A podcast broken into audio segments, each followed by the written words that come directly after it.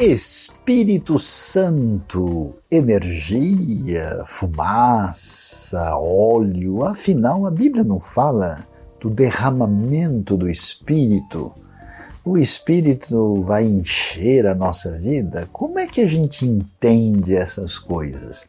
É muito importante observar que o Espírito Santo tem um lugar especial na revelação de Deus. Aliás, a Bíblia, logo no começo, começa ali a mostrar que Ruach Elohim merachefet al pnei hamaim, o Espírito de Deus, pairava, pairava sobre a face das águas, sobre a superfície das águas, mostrando que o Espírito Santo não só faz parte daquilo que é revelado como Deus triuno, como também é o Espírito que faz parte da criação, faz parte da revelação de Deus, faz parte dessa intervenção de Deus na história e tem um papel importante na inspiração das Escrituras, nas profecias, na vida de Jesus e na vida da igreja primitiva de maneira muito particular e especial.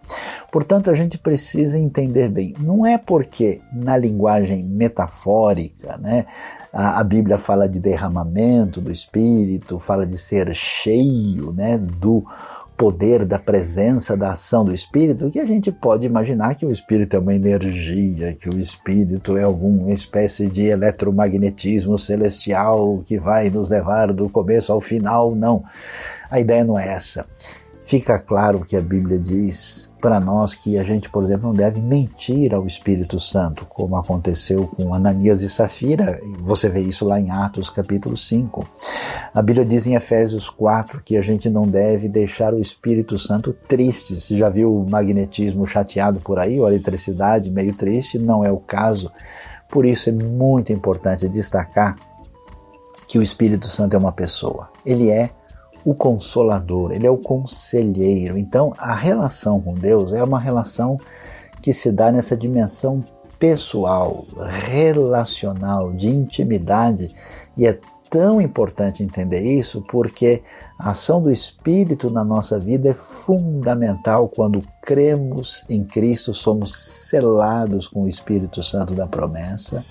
Quando caminhamos na fé, devemos buscar esse enchimento do Espírito e somos chamados a manifestar o fruto do Espírito e a garantia da nossa redenção está exatamente nisso que é chamado às vezes de penhor, de sinal de que o Espírito Santo garante a nossa redenção futura. E tem mais a obra de Deus através da história não é pela nossa força, inteligência ou poder, acontece pelo poder do Espírito Santo de Deus. Sejam cheios do Espírito.